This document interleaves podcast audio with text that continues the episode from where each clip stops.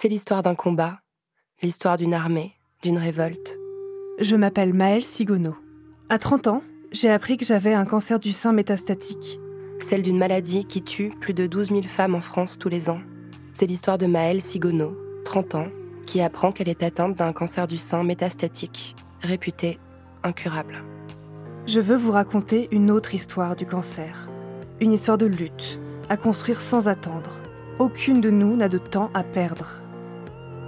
Dans Impatiente, le nouveau podcast de Nouvelles Écoutes, Maëlle, aux côtés de l'anthropologue Mounia El Kotni, spécialiste des violences médicales, fait émerger les voix militantes de cette lutte.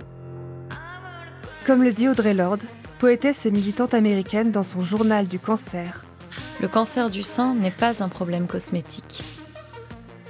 À deux, elle décrypte avec experts, expertes et concernés les injonctions sexistes adressées aux patientes.